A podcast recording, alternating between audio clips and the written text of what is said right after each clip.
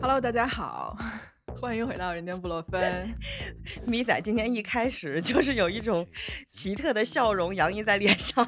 我没有，我刚睡醒，现在整个人就 不太清醒啊。我我一会儿慢慢一边录一边醒一醒。嗯，然后呢，今天我是这个恋爱小达人咪仔哈。哎呦喂！我邀请了另外一位恋爱达人，来自姐姐说和日谈的六月同学，也是我的好朋友。欢迎六月。Hello，大家好，我是六月。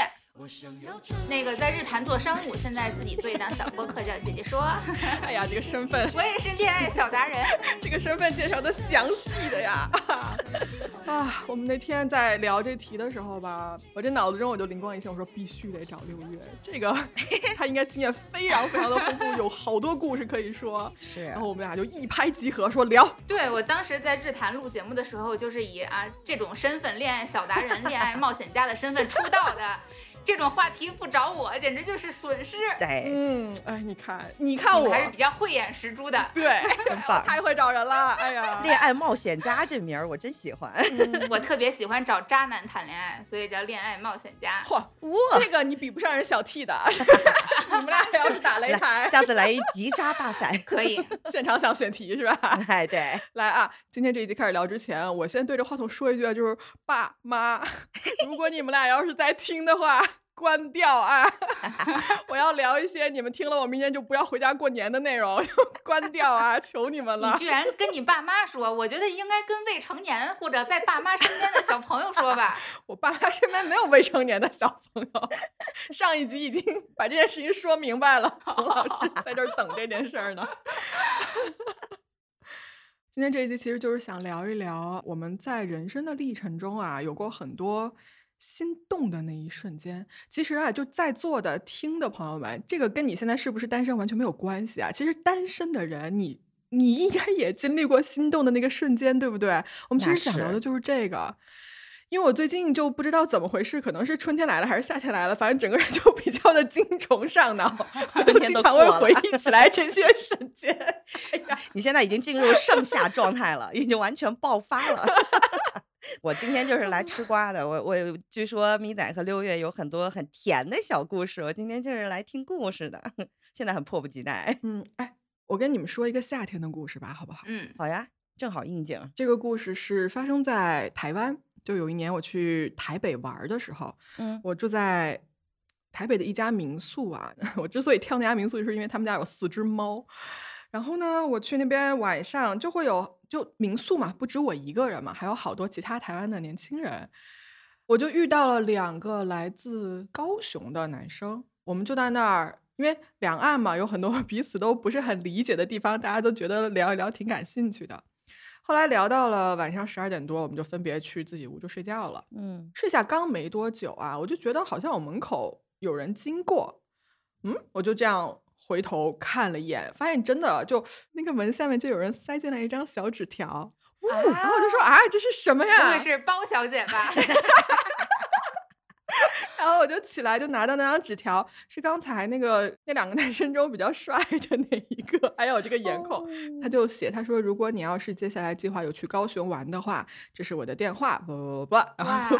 给我留了一个电话，然后我第二天早上，呃，大概中午的时候吧，我就去加了他，那个 A P P 里面我就加了他，然后我说 Hello，我说你好，我是昨天晚上谁谁谁。其实我本来没有去高雄玩的计划的，我本来是要去台南的，但是其实台南离高雄非常近，就你坐他们的那个。我忘了人家叫什么，反正就理解成为高铁吧，好吧，忘了那个词儿了。一一个小时啊，或者四十分钟什么的，你就到了。我说这样吧，我台南本来是要待三天，我说我要不然我就空一天，我中间我去一趟高雄，我去找你玩儿。然后我就真的就把计划改了，我就去了高雄。嗯，来场景跳动一下啊，在高雄那一天呢，我就第二次见到了他。你知道台湾年轻人特别喜欢骑那个机车，嗯嗯嗯，就是那种小摩托车。他就带我在高雄的那个海边，我们就在那边骑着机车在那边玩儿。我们骑在那个机车上啊，就在那个海边就飞驰，就我可以看到那个海面上是金色的那种阳光在跳动，你知道吗？就波光粼粼，特别美。然后你可以闻到那个海风带着咸味儿，就一直吹着我的头发。当时我头发特别长，我记得我那时候手里拿着一朵刚摘的那种白黄色的那种鸡蛋花。啊，嗯可香了那个。对对对，然后我就坐在他那个一个少年的摩托车后座上，就在那边飞驰。在一个瞬间，就我们突然停在了一个十字路口下面吧，就很多机车都停在那儿，因为台湾这种车太多了。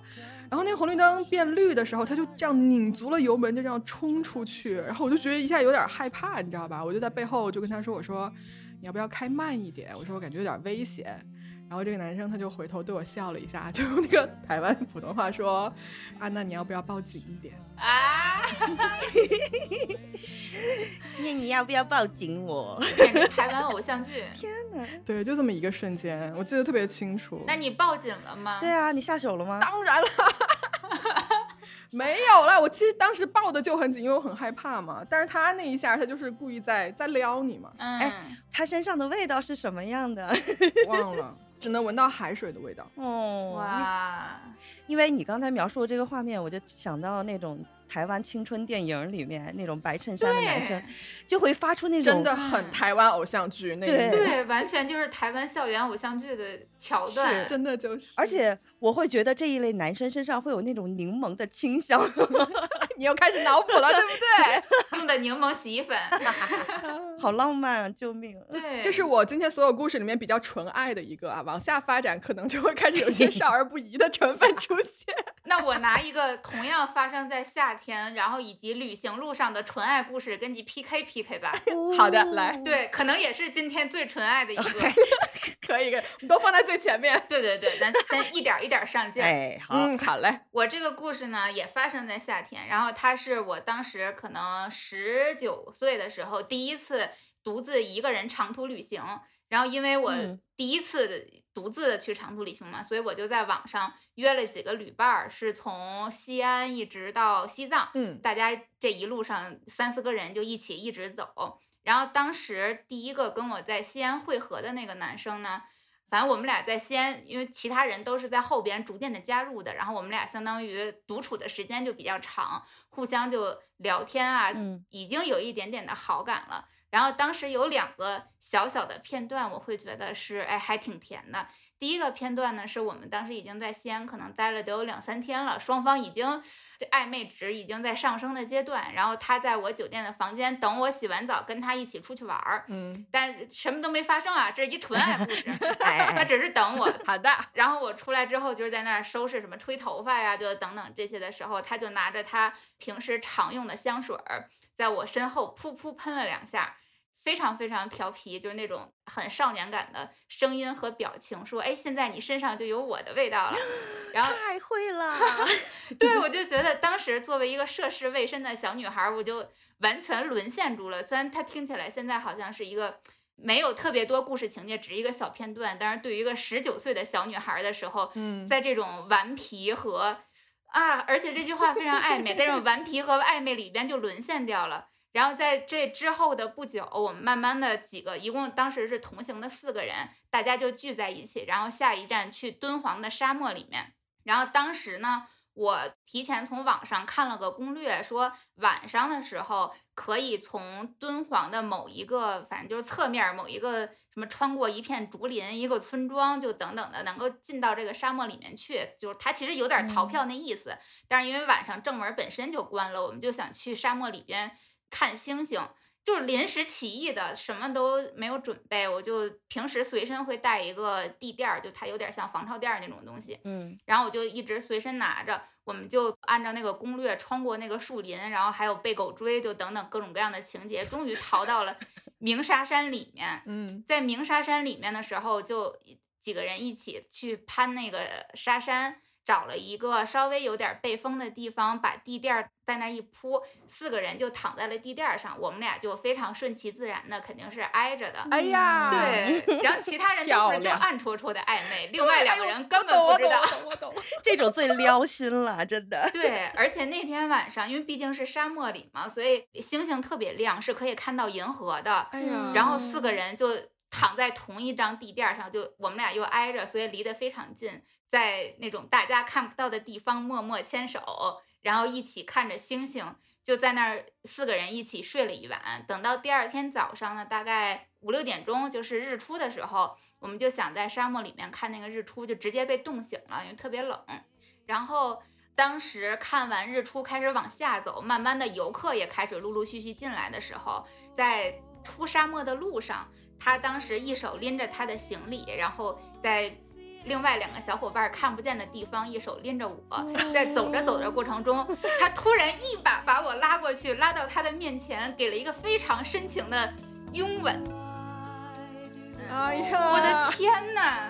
我当时就腿都软了，我可才十九岁哦，哪受得了这种阵仗？哇，不行！对，而且他真的好会，就是拥吻，他就只吻那一下，点到为止，吻到了之后就把你松开，然后两个人就继续，他一手拉着我，一手拉着他的行李，走出那个沙漠，因为那会儿已经没有什么人，然后周围非常的荒凉，就感觉两个人特别有那种电影里边末日情侣一样的。那种感觉，就是在一个十九岁情窦初开的少女心里，嗯，就哇，小剧场完全都演起来了。当时觉得就这个人了，必须得拿下他。哦天哪！哎呀，我这心呐，我这我跟小七我俩听这故事给激动的，真的。哎，你知道六月在描述的时候，我的那个机位啊，是一直在那个。仰拍的机位，你知道吗？啊，从天上往下拍是吧？对对，他俩的那个拥吻的时候呢，那个背面是那个光透过来，然后有一个剪影，然后我就哦不行了，哦不行了，画面感太对，背面背面是刚刚升起的那个日出，就是日出已经刚刚升到天上，然后我们的影子就打到前面去，周围是荒凉的沙漠和戈壁，哎，两个人在那儿走，哇，当时觉得想谈的恋爱就是这种。天哪！哎，六月，你故事里面有两个点，我突然发现好像，嗯，咱俩是一模一样的。就是你开始说香水那个，我做过一样的事儿，但是是我对男生做的。你这渣女！我故意送他一瓶香水儿，然后他在那儿闻的时候，就打开闻的时候，我就说，喷了我的香水是吧？那你是我的男人了。哇。但是我也有一个和这个故事的延续，就是我在经历过这个故事之后，我后来的每一任男朋友都送给过他当时在西安喷到我身上的那瓶香水。哎呀，味道要保持一致是吗？对我好像更渣一点吧。他们都不知道就行，没关系，都不知道。而且你刚才说晚上躺在那个戈壁上是吧？这都提纲里我都没写，我突然记忆打开。我在北京特别特别冷的深冬的一年吧，我跟当时交往的一个男生，我们俩去，我现在都不知道那个地方在哪儿，在北京的一个郊外的地方去泡温泉。旁边有个小湖，那湖面已经结冰了。我们半夜两点多跑出来，因为他爸也在那儿一块儿跑。我们两点多一块儿跑出来，然后我们躺在那个结冰的湖面上，手牵着手，然后往上看那个银河，特别特别美。嗯，但是有有多冻是真的，就躺十分钟，我那个头就冻得不行了。我说我们回去吧。哎。那你既然提到拥吻了，我要 提一个差不多的故事。哎，这个故事呢发生在罗马，在意大利，应该是一五年那一年吧。我是就拿到学校 offer 之后呢，我就把工作辞了。辞了之后，我就去欧洲玩了一圈啊，玩了大概三四个月。因为我当时不是跳 swing 吗？整个的历程就是到每个国家去跳舞。我跳到意大利罗马的时候呢，那天晚上啊，在他们的一个舞会上，我跳到了一个 soul 妹级别的 dancer。就这个人，其实我在舞者那一期里面讲过，我复述一遍吧。就感觉我跟这个人跳舞的时候呢，那三分钟的时间，就我周边的世界万物都消失了。就我在跟他的不停的旋转和这种即兴的配合里面，我的眼里面只有他，只有他跟我忽远忽近的那个距离的变化，以及他的那个笑容。根本不需要任何反应时间的默契啊，就感觉你跟他跳舞契合到你的心灵跟你的肢体是融合在一起的。就这个人给我的一个触碰，我就知道他下一步要跳什么，然后我给的每一个动机，他就能非常合拍的跟我联络上，好有默契呀。对，然后这三分钟的舞跳完了之后呢，我整场这种眩晕的感觉就慢慢慢慢散开，嗯，我才发现说，哦，这个舞池里面就还有别人，你知道吗？然后跳完了吧，大家都很累，我们俩这呼吸就很急促啊，但是非常开心。但他不会说英文，我也不会说意大利语，我们俩语言根本就不通。但到这个时候，你根本不需要语言，嗯你就知道这个人跟我是一样有这种触电的感觉的。然后那天晚上整场舞会，我们就一直跳舞，不停的跟彼此跳舞，直到最后舞会散去的时候。我们俩就在外面抽烟，然后抽着抽着，他就递给我一个摩托车头盔，哦，然后我就看了他一眼，我就直接把头盔一戴上，我就跳上他的车，然后我们两个人就在午夜的这个罗马街头就开始飞驰，天，就穿过当地那种弯曲的那种狭窄的小巷，然后还有夜色里面罗马的那种各种各样的古建筑，以及一两点钟没有打烊的小酒馆，还有那种路边烂醉如泥的人等等等等的。最后我都不知道我们到了哪儿，我们在一个神殿的下面停了下来啊，他就。下车本来是看一看嘛，然后他突然间就这样一把搂过我的腰，然后就疯狂的亲我。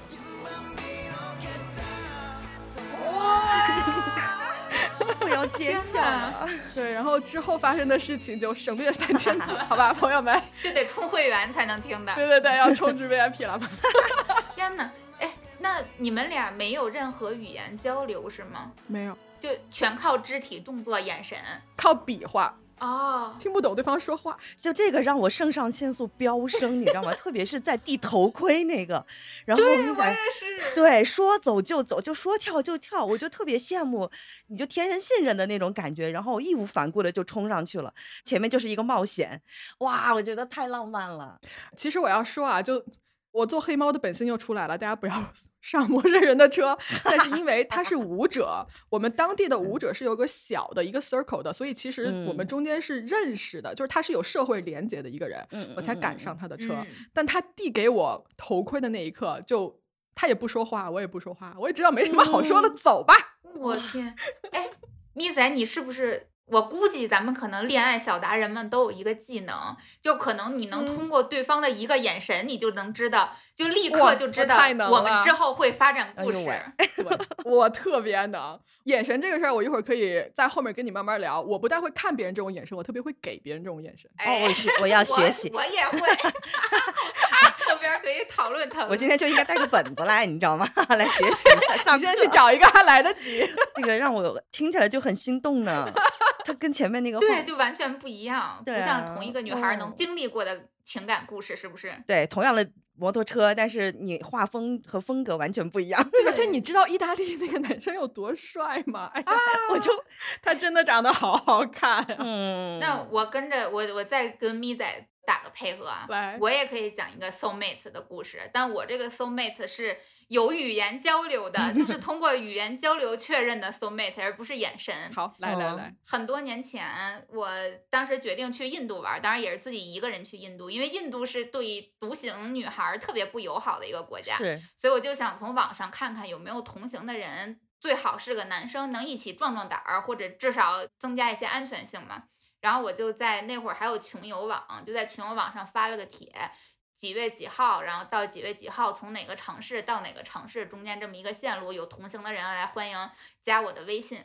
然后后来就加到了一个男生，但是加到了之后呢，我们简单的一聊，对了一下对方的行程，发现完全不顺路。就比如说，我可能是从这个印度的黑龙江一直到玩到印度的海南，他是从印度的海嗯南到黑龙江，哦，就我们俩的路程完全是相反的。明白。因为知道他是相反之后，我们就把这个话题基本上就终结掉了，觉得这个就差不多就就这样，本身就是为了认识旅伴嘛。我每加一个新人，就会看看他的朋友圈，想稍微了解一下，哪怕你跟这个人可能没有打算什么再继续聊天什么，就是了解一下。然后在翻他的朋友圈的过程中，我就发现我们有特别特别多的兴趣爱好，嗯就喜欢一样的电影，喜欢一样的乐队，甚嗯至他的朋友圈里面居然转发过我当初写的公众号。嚯哦，缘分。就是我写的那一篇，但我很矜持，我也没有说什么。就正在我翻他的朋友圈的过程中，我突然就收到了他给我发来的微信，原话是：“姑娘，看了看你的朋友圈，我觉得我们应该聊一聊。”嗯，就当时就这一句话，我就觉得我们俩差不多了。该结婚啦。这就完全是前一段时间那个热播的电影《那花束般的恋爱》那种剧情，就是嗯两个完全匹配的人互相认识，但是他那会儿反正他也是在旅行的路上，忘了在哪个国家了。他就一边旅行，就我们俩就一边聊微信，越聊越晚，每天都聊到凌晨一两点。然后他到了印度的时候，办印度当地的手机卡就一直都办不成功，反正有那么几天失联。然后他为了跟我聊天，不停的办手机卡，一直办了五六张。对他好像总是被坑还是怎么样的，反正他就办了五六张，才终于可以顺利上网，然后来找我聊天。然后我们虽然在印度不顺路，但是我们两个人因为一直都在聊天嘛，觉得还是应该见一见，所以我们就约定在印度的北京，就是德里，对，在中，间，在中间说咱见一面儿吧，挑了一个两个人差不多都能同时赶到的日子，就在德里见面了。当时大家已经心照不宣，这个见面我们肯定就是要要一起住的，就我们已经已经在网上聊得非常非嗯常的契合了。然后当时在一起入住的第一天，然后他还挑了一部电影，从酒店点好了餐，我们就一起在那看这个电影，看的天地玄黄，是一个毫无性欲的片子哦。但是看到一半儿，两个人就觉得都别装了。你们看《天地玄黄》，我对这个挑片真的是竖大拇指。他说他看了这个片儿才决定来印度，就是开始的时候还有点矜持，就有点装，都总想装装文艺，装装深奥。嗯，然后看到一半儿呢，就自然的发生了成年人该发生的事情。然后我们就当时也喝了点酒，反正两个人就都处于一个比较兴奋的状态，然后就从床上一直坐到了浴室里。然后在浴室里做完了之后，我们两个人就靠在那个浴室的瓷砖的墙面上，一点一点的就往下滑，滑坐到了地上，然后两个人都赤身裸体的在那儿继续聊天儿，聊的是什么已经完全不记得了。哇，这个画面，对，但是就聊了得有个二三十分钟呢，就是这样聊的时间非常长。结束之后，两个人一起又出去吃披萨什么的。后来我们谈恋爱了，断断续续的，分分合合的谈了有四五年的时间了。天哪！然后后来他有一次跟我说，他有的时候会问自己幸福是什么，但是每当他想到这个问题的时候，脑海中浮现的画面永远都是我们在德里的那天在一起的晚上，一起坐在浴室的地板上靠着墙聊天的画面。然后他觉得这个就是幸福。哎呀，啊，好完整的故事，我心都突突的。现在听的我，我一直挂着姨母笑，在这边止 不住的在这边笑，我现在是现场心动，真的好好啊！那个画面太。棒了。对，，soul mate 的那种聊天。所以前不久就是《花束般的恋爱》上映的时候，我还专门给他发了个短信，我说嗯你一定也要看一看这个电影，我觉得讲的就是我们两个人的故事。嗯。然后后来他也看了，还给我发了一条非常非常长的那个微信的小作文儿，嗯，哎呀，就觉得嗯，四五年没白谈。而且就那一幕，就你们俩赤身裸体的坐在那儿，但是还是在不停的说话，在那儿交流。就大家已经非常非常坦诚相见了，可是还是有说不完的东西要去沟通。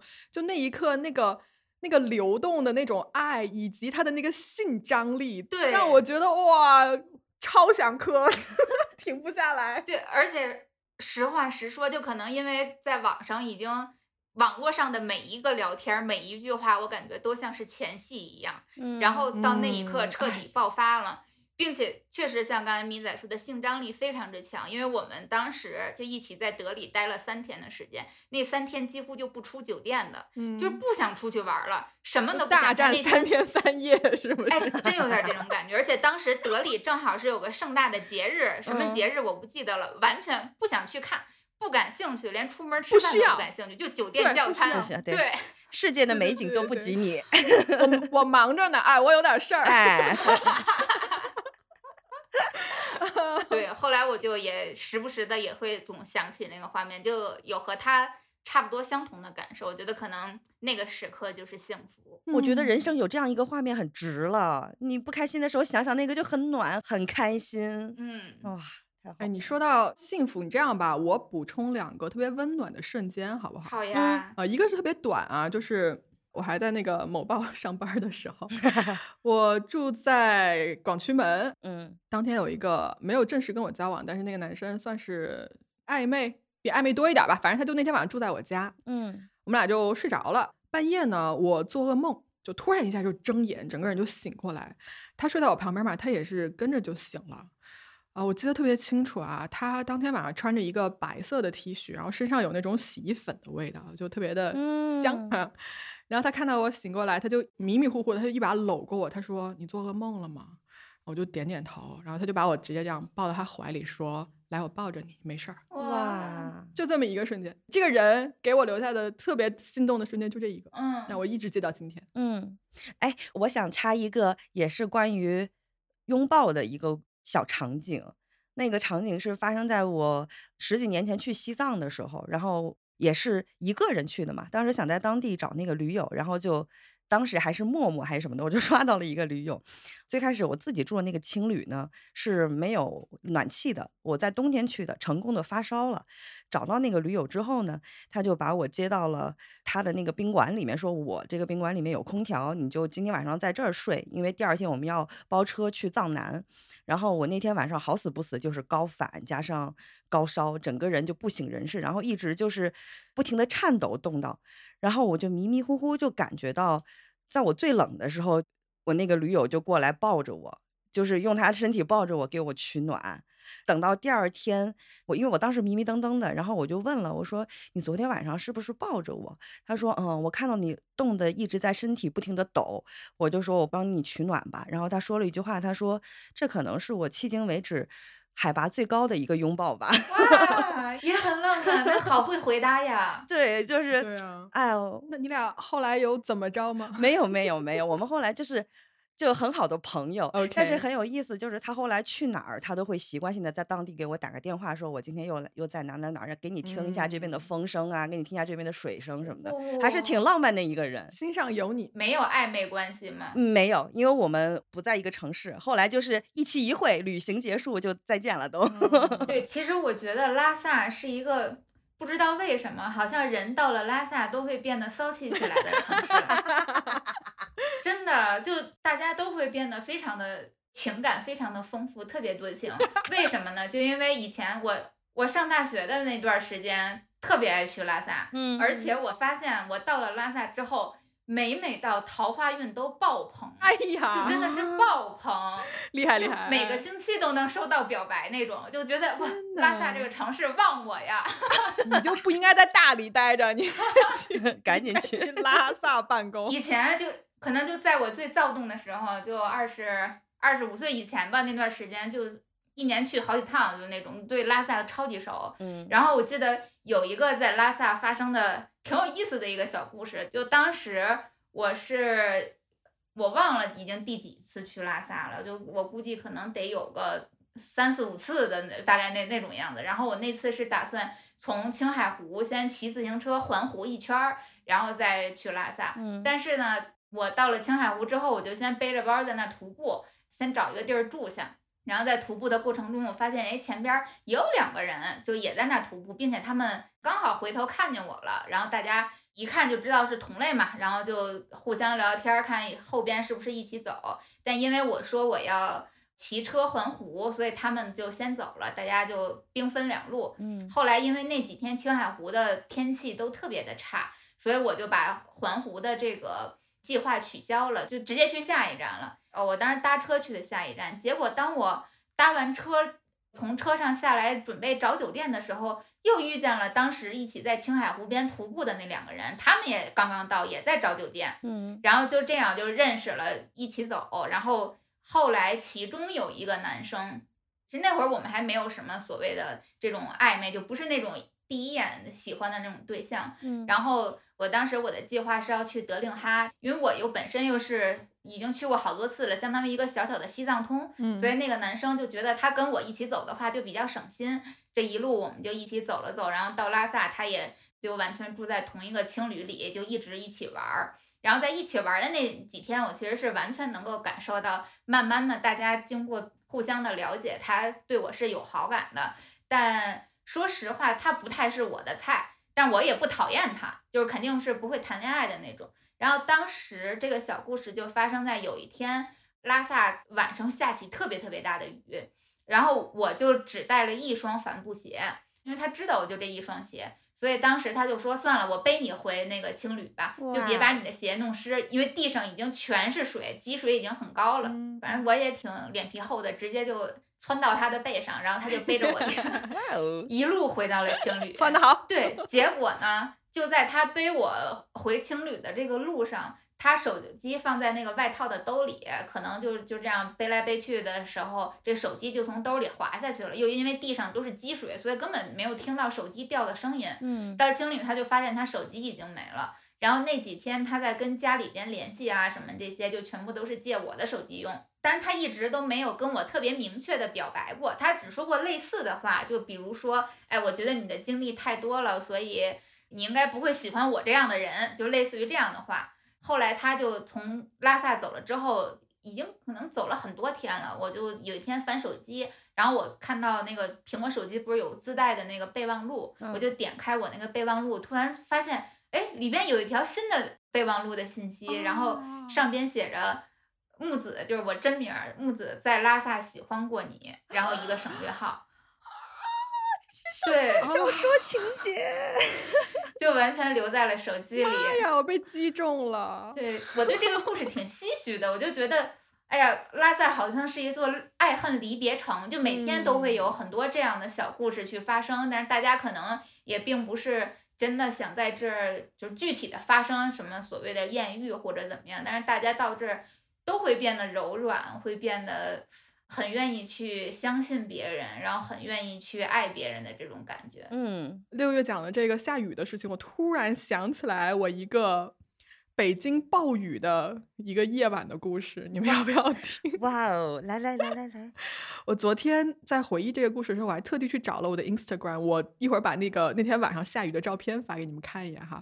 是这样子的，那天晚上我跟一个男生约会，北京那天晚上大暴雨，就我们嗯吃完饭根本就回不去，因为他是住在胡同里的嘛，我们在那个。就离故宫特别近了，他住在那个附近的胡同里面。我们俩啊在屋檐下面躲了快半个小时的雨，然后那雨根本就停不下来。当天晚上就是电闪雷鸣，然后那雨水就跟泄洪一样就往下倒，你知道吗？就那么大的雨，我们就站在那儿等了半个小时，然后这雨一点儿就是变小的可能性都没有。突然间，这个男生就拉着我的手说：“跟我来。”我就哎哎哎哎，然后就直接被拉到那个瓢泼大雨里面。然后当你发现你的全身已经被淋湿的时候，这个雨其实就变成了一种乐趣。就嗯本来它是一个禁忌，你不想弄湿自己嘛，但是嗯你完全湿了以后，你就可以放肆了，你就这个边界在一瞬间就拓宽了，然后你就有了一种很奇妙的自由的感觉。嗯，他就拉着我啊，在那个北京大雨的胡同里面，我们两个就一路狂奔。然后那个积水，地上的积水很深嘛，我的每一步踩下去，溅起来的那个水花就会这样砸到我的脸，我就觉得好好玩啊，特别惊喜的感觉。我迈出去的每一步都像是一场冒险一样。然后那个暴雨的胡同里是没有任何人的，你想那种老北京的。胡同的特色的那种建筑，在雨滴下面，就你感觉有一种时空错乱的美，你知道吗？就那一个瞬间特别不真实。我们两个就跑到一个积水特别深的一个拐角的地方，这个时候我们俩已经玩疯了。我跟他就这样站在那儿，站定了大概三秒，然后就让互相看了一眼，然后数了一个，我说一。二三，然后我们俩往那个小水潭里一跳，就开始在里面游泳。哇，天哪！已经能游泳了，那么深啊！对，就是你人这样趴下去，你是可以沉在水里面的，哦那个水还挺深哦，你的。们趴地上了，对呀、我们就躺地上了。然后这个时候，我们还互相就是泼水玩着。那个那个时候雨还在下啊，嗯，结果这时候就路过一个胡同大爷，就说：“嘿，年轻人真会玩儿嘞。特别北京。像那个看摩天轮的大爷，嘿，这年轻人，我操，牛逼！”就是一个非常欢乐的，然后湿漉漉的美好的约会夜晚。哇，也好浪漫，就是撒野的浪漫。对对这种放肆的那种感受，日常当中特别少见。你有一次，你就能回味特别特别久。对，啊，真好。我也有类似的。来来来，哇我好羡慕你们俩哦！快 说快说。我也是，咪仔刚刚聊的时候，我想起来了，我这个也发生在北京的胡同里，但是不是下那种啊盆泼大雨的，是盆泼大雪的日子，哦雪特别大。当时呢，是我去有一个共同的朋友，然后他传了一个饭局，好像是吃吃湖南菜，我印象中。虽然那天下着大雪，但因为我一直住的离胡同那边不远，所以我肯定就去赴约，然后一起去吃饭。嗯在饭局上就第一次见到那个男生，当时咱们前边不还聊那个眼神那个问题，那个男生就是在饭桌上，我抬眼这么一看，跟他目光对视，深深的感受到了这个人之后肯定会有故事，是我的。就这个感觉非常非常的强烈。嗯，嗯，对上了。然后他的眼神特别浑浊，那会儿我年纪也小，就很喜欢那种忧郁的、忧郁嗯沧桑的文艺大叔的类型。对他的眼神特别特别浑浊，然后甚至有点激起我的圣母心，就觉得这个人肯定过得特别苦，我好想渡他一劫。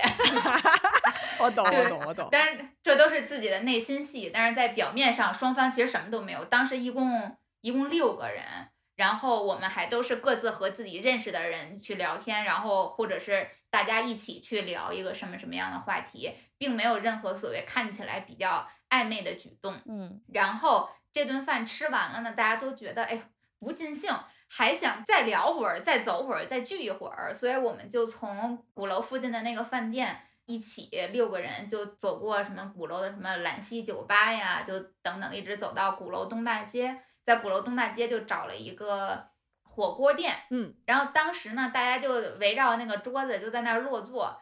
当我坐下之后，我就百分之一百的肯定他绝对会坐在我旁边。你一定会琢磨那个事儿。，对，就算的贼准，就你就心里知道他百分之一百会坐在你旁边，他就会坐在这儿。然后悄悄的在大家在饭桌上聊天喝酒的时候，他就把他自己的手机，那会儿好像还没有微信呢，反正是加的 QQ，他就把 QQ 一个类似于二维码的东西，就直接什么话都没有，就在饭桌上递给你，嗯，然后我就心领神会的直接就扫了一下，加了他的 QQ。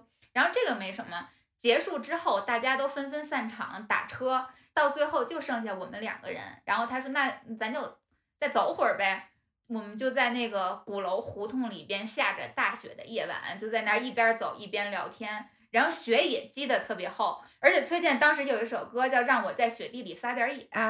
他就唱这个歌儿，然后我们两个人就找了雪特别厚的一块儿，两个人就后背着地，这样啊啪就都倒在雪地里，对，在雪地里打滚儿。嗯，撒野的快乐真好。对，就完全撒野的快乐，小朋友的那种快乐，就特别真挚。哎，我其实特别想问说之后你们俩怎么着，但我觉得其实没有什么好问的，就你有那个瞬间就够了，对不对？对啊，嗯，对能。活跃很久的。但是小的时候是不这么觉得的，啊，对，反正我是这样啊，我就是一个特别需要那种深度情感关系的人。当我每发现一个可能会志同道合的人的时候，就特别想跟他谈一场轰轰烈烈的恋爱。我懂。但是这个后来没有谈成。嗯，其实我今天说的好多故事里面，它结局都特别不好，但是我就觉得结局不重要，我都是只是记住那一个人的瞬间就行嗯了。嗯，而且你刚才说到下雪这个，我我有一个下雪的故事，完天呐，今儿咱俩这打累了吗？对，咱俩真的 源源不绝的故事可以就讲，就像那个那个什么，就是成语接龙或者对歌词儿一样。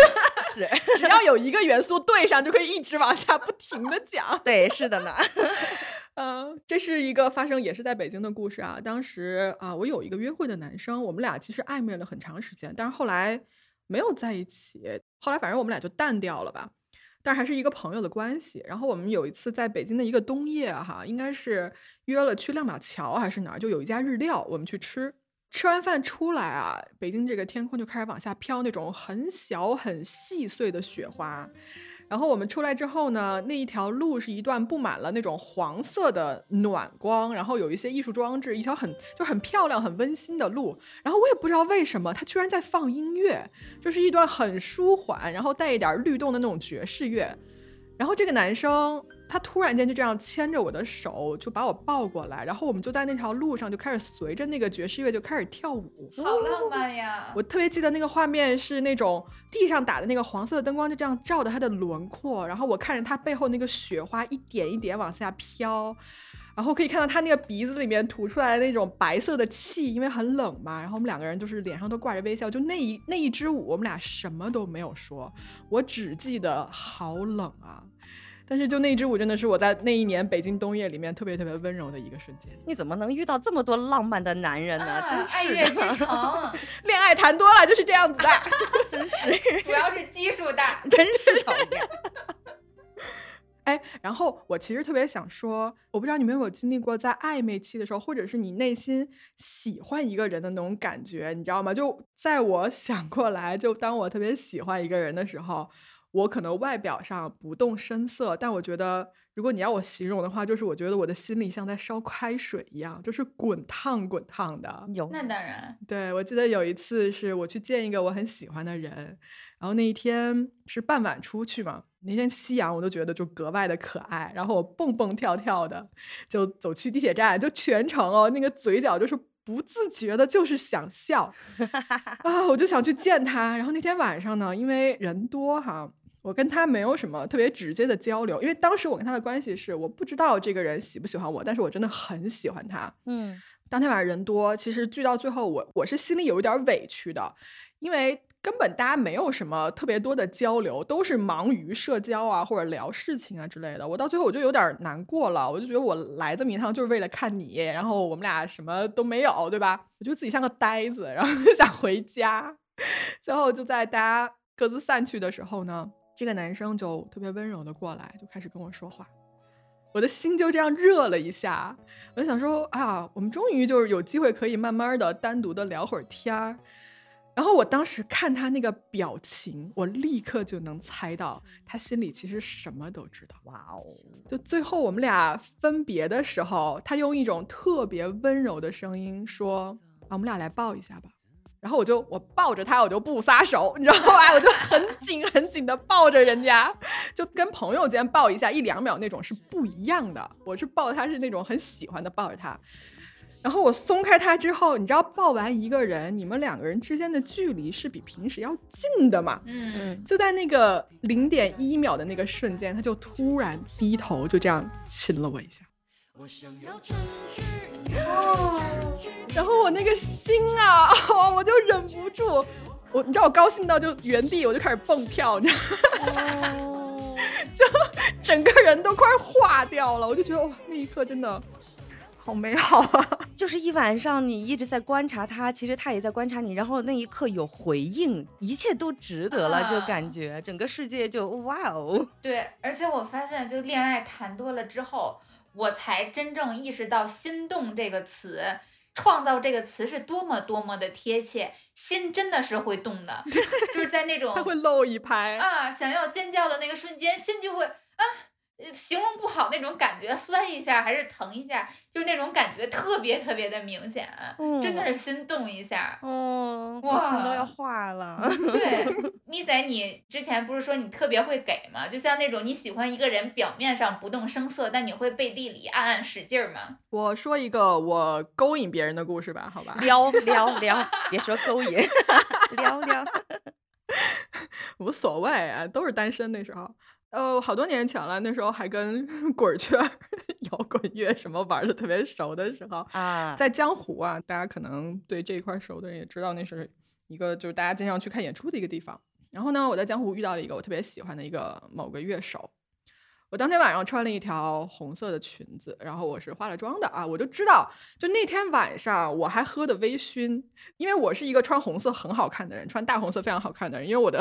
我的气场是非常 勾的那种人，嗯，然后我的妆又画的很对，然后我本人微醺的状态也特别好，我就看到那个乐手，他就朝我走过来了，我就站在那儿，因为我知道自己哪个角度最好看，我就站在那儿，我把头发这样撩了一下。天哪，这你都知道？我知道，他过来的时候，我差不多觉得他跟我距离很近了，他能看到我了，我就抬头。这样看了他一眼，就是用特别特别电人的那种眼神看了他一眼，就我的眼睛里全部是强烈的勾他的信号。嗯，然后那一下四目相对的时候，他的眼神在我眼睛里停留了大概两到三秒，那一瞬间我就知道这事儿成了，就 OK 了。然后大概就十分钟之后，这个男人就过来，他说：“嗯，那个我能认识你一下吗？” 我说：“好啊。”我说：“我是女仔，怎么了？”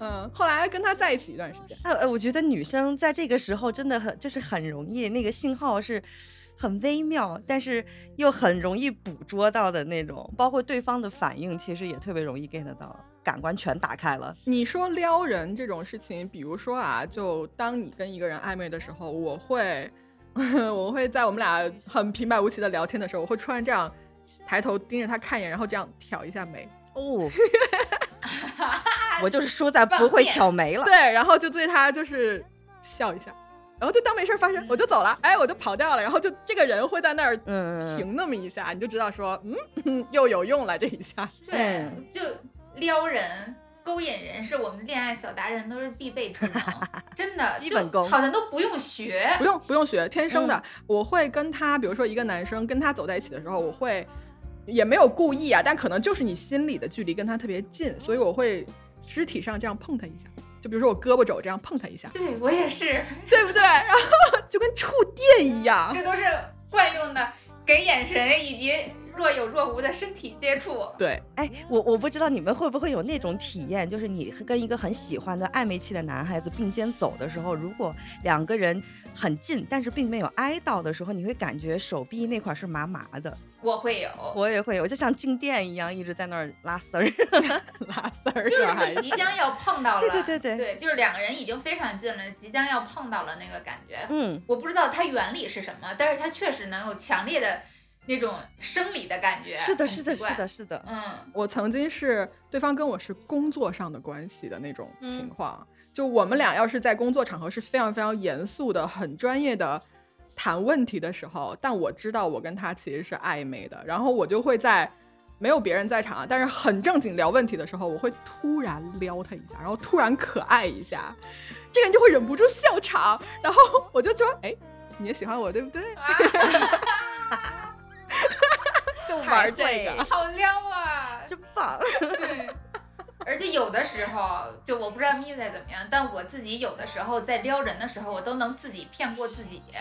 就是这个人他明明不是你的菜，但你今天就是想发生点什么暧昧的故事，嗯我就能先自我麻醉，就是麻醉成我喜欢这个人，然后你后边所有的眼神、动作等等的全部都顺理成章嗯嗯嗯，对我来说，这是一种狩猎的状态。啊！对，而且一旦开启这种狩猎模式，那个身体语言就整个体系都是非常自然的，它就变了，切换，了它。是一整套。嗯我之前上学的时候啊，少不经事的时候，有一次曾经就没事儿的时候给自己列过一个理想男友的 list，就是他都要具备哪些素质，喜欢什么东西，就是。他甚至详细到这个人要住在离我学校 交通二十分钟车程以内的位置，太具体了也。哎但就这么具体，他都让我碰见了。我真的就碰见一个百分之一百符合这个 list 的人。哇，但是我们第一次见面之后，反正也因为各种各样的原因就认识了。第一次见面之后，我就发现我对这个人完全不来电，哦但因为他在我的 list 上，你知道吧？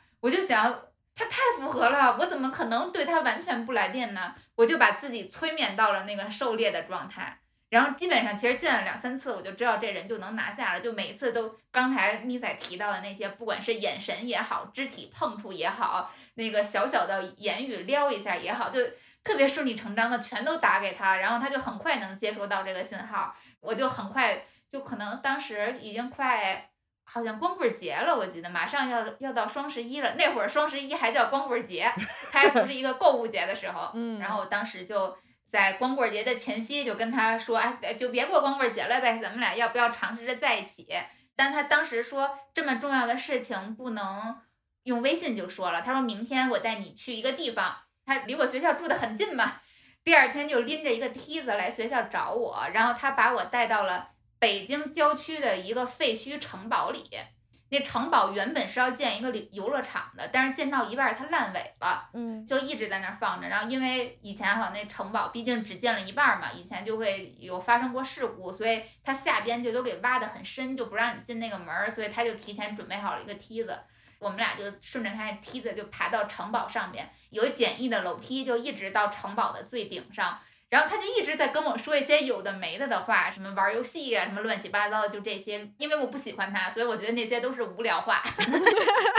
我懂。他就一直在拖延时间，拖延到落日时分的时候，我们两个人就在那个废墟城堡的顶端，特别宽大的那个玻璃的，它其实就是一个哦玻璃的框，对，在平台那儿坐着看落日，然后他就专门等到这个时刻的时候，突然就说跟我表白了。嗯，其实当时是非常浪漫，你像废墟城堡，然后落日非常美，并且当时还有点冷，他就拿胳膊就稍微揽过来，就是很冷嘛，所以咱们要要抱在一起那样。然后他就跟我表白了，但实话说，我只有在收到他表白的那一刻，我突然清醒了，就是那么浪漫的情况下，我突然清醒了，就是我第一次意识到我真的不喜欢这个人，但是因为我是先撩的那一个，我不能拒绝，在那个时刻我拒绝就太不是人了，你就要敬业的演完是吧？我就只能答应了。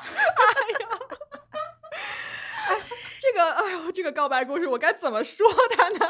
我特别懂你那个纠结的心情啊。但你后来 答应了之后，你是不是又回过去了？你就说第二天说，哎，昨天喝多了。没有，我还我还陪他做了两个月的戏。啊，你好敬业啊！天哪！因为我第二天就告诉他，我其实不喜欢你这个事儿，我觉得他实在是太人渣了。因为他、嗯他还挺用心的，就是所有的都是非常用心对，都营造好了那个氛围，而且时间点也卡的特别好。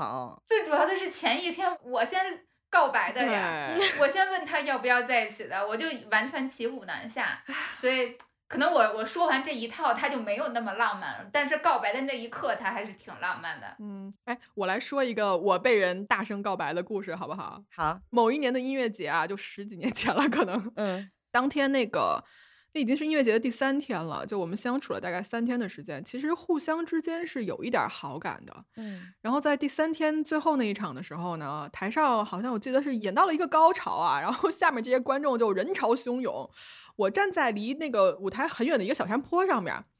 那个时候已经傍晚了，那个傍晚的风就这样吹着我的头发，因为我头发很长嘛，当时就盖到我的眼睛，我整个只能听到那个震耳欲聋的音乐声，然后连那个地都在震，你知道吗？就很音乐节。这个男的他过来找我，然后他站在我不到两米的三米的一个距离吧，在一个特别特别吵的环境里，在夕阳下，他对我大声说：“说谁谁谁，你愿意做我的女朋友吗？”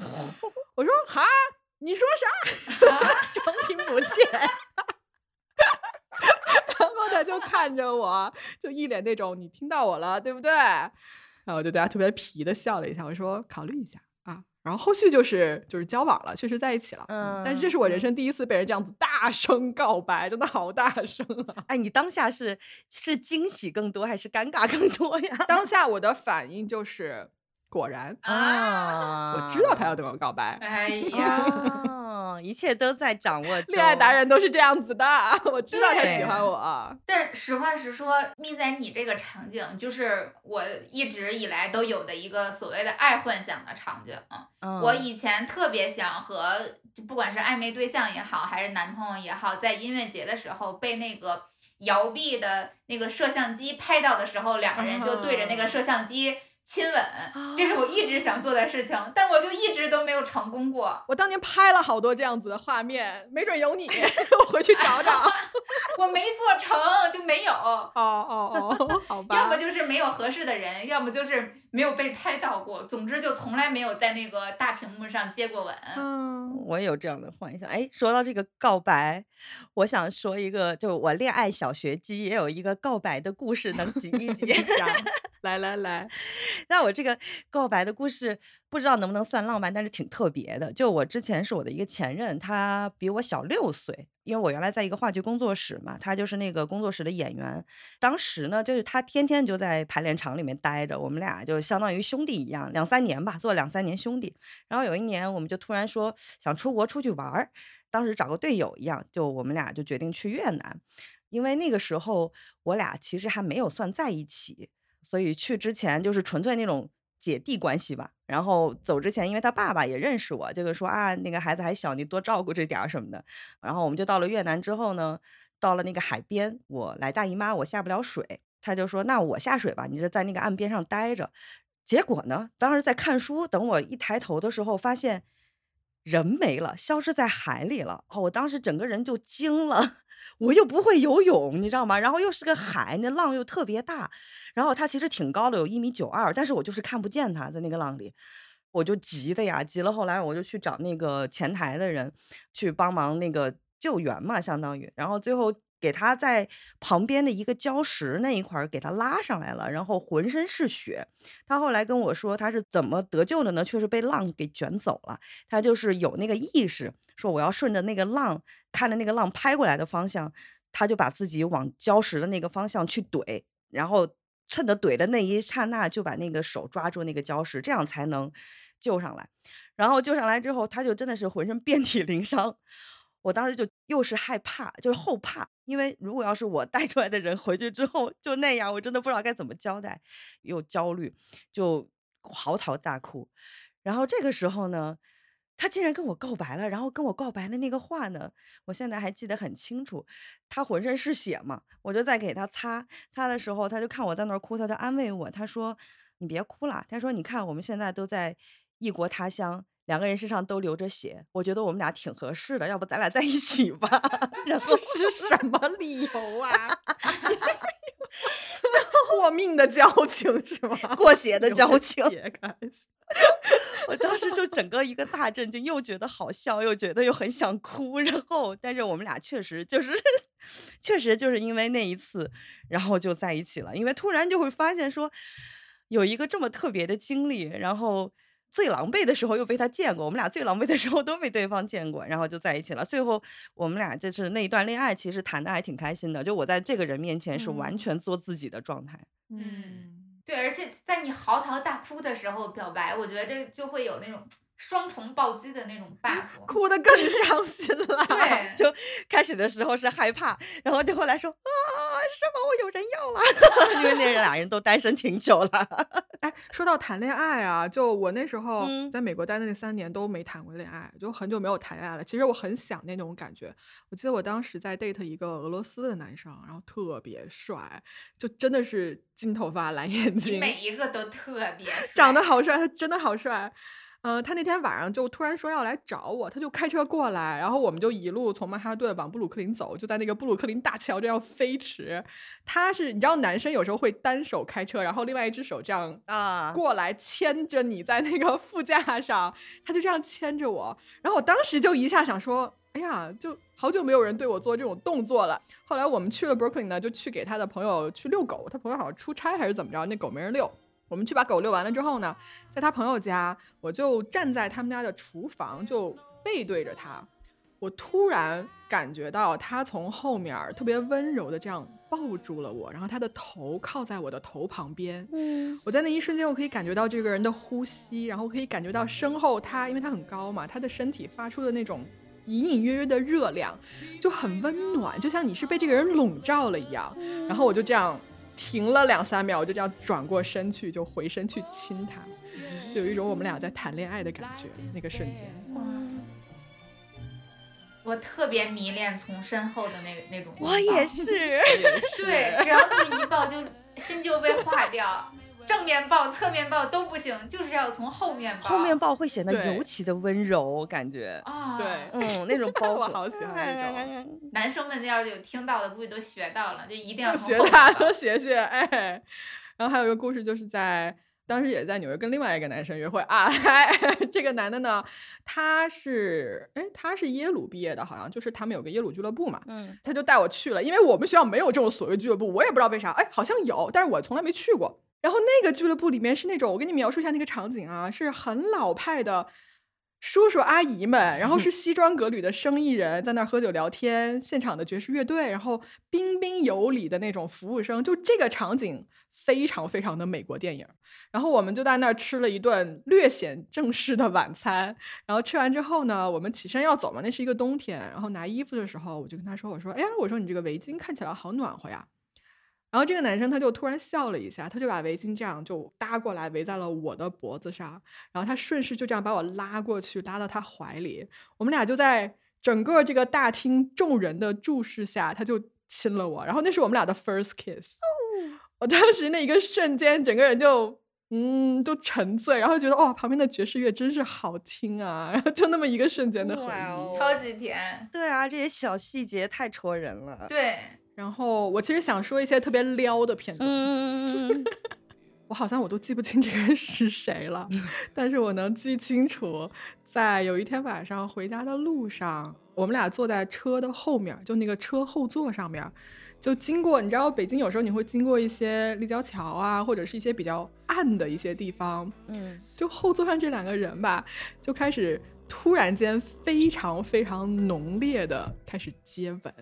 然后在那种两个人纠缠的那个瞬间，你能感觉到，比如说对方的身上的气味，他的那个鼻子的那个呼吸喷在你脸上，然后他的那个舌头对你的挑逗，以及那个空气中疯狂散发的荷尔蒙。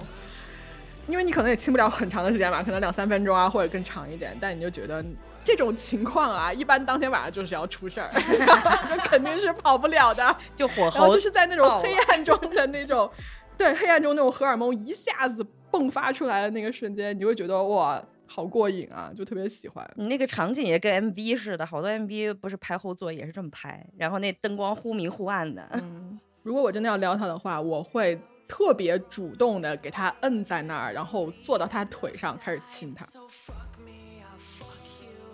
哇，你可以这么主，动，你是攻型啊，对啊进攻型。不，你不是壁咚那种很强势的去亲他，你会坐在他腿上，但是你会去挑逗他，嗯嗯嗯会这样。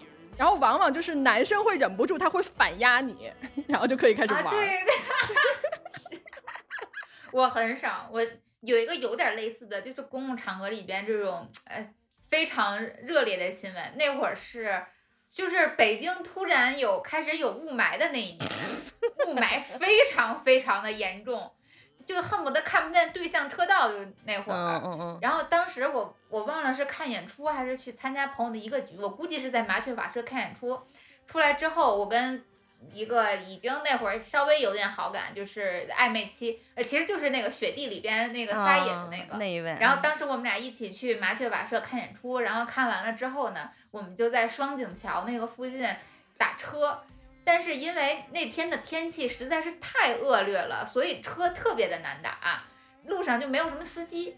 我们俩在那儿打了很久，然后一边打车就一边聊天，反正聊着聊着，那个感觉就突然不对了，也不知道到底是哪一个瞬间或者什么样的片段突然就触动了他，还是怎么样？他突然就直接把我推到那个墙上，就壁咚热吻。这是触发了什么开关？对，就在特别浓烈的大雾里边，就周围几乎都是灰茫茫的一片，什么都看不见。然后你偶尔能够看见过去的那个车，但是车你也只能够看到车灯，就这样。然后我们就在这个浓浓的大雾里边热吻，吻了可能也得有个两三分钟吧。天哪，你这个是末世的爱情片，真的，我喜欢这种风格。对，我也特别吃这种风格。对，然后当时他就说，要不然就不打车了。懂了。哦，然后你就答应了，是吧？我我有点记不得了，我有点记不得答应还是没答应了。但是后来我们两个人发展出了非常就也也很长，虽然不是恋人，但是是很长久的那种。像半个恋人的那种感觉，但你要是往难听了说，你可能就是长久的身体关系。但是我自己是完全能够感受到互相是有好感的，但是可能互相都不是对方那个谈恋爱的那个人选。嗯，然后有很长一段时间，我们为彼此的身体而上瘾，痴迷，就真的是 上瘾。对，就上瘾到那那会儿我还在上大学，就比如说我到周末或者是暑假，然后回到天津，他就会专门坐着高铁去天津找我开房，哇真的就一就一周不见面就受不了啊，就是会会有那种感觉，但我们自始至终都没有谈恋爱。那能有这种痴迷的状态和合拍的这种人，真的好幸运哦。对，那可能是我第一次特别强烈的感受到这种哎性的美好，就是嗯在他身上，嗯，哎，可惜本节目的尺度只能聊到接吻，对不对？不能再往下聊，要不我真的有好多可以跟你们聊的。后后边掐了。我觉得我应该去大理找六月喝酒，然后我们俩一块儿结伴出去狩猎。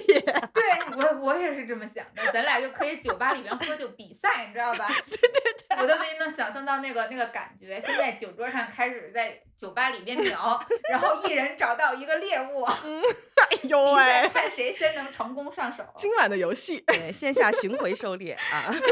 线下巡回可还行。虽然我那个心动瞬间没你们那么多，但是我很沉醉于这种听心动感觉的状态，我脸都红了，你不觉得吗？气色好了很多，比开场的时候。这一集，这一集真的是荷尔蒙爆棚的一集，我觉得哇我真大家都 聊得非常的什么欲火焚身，对不对？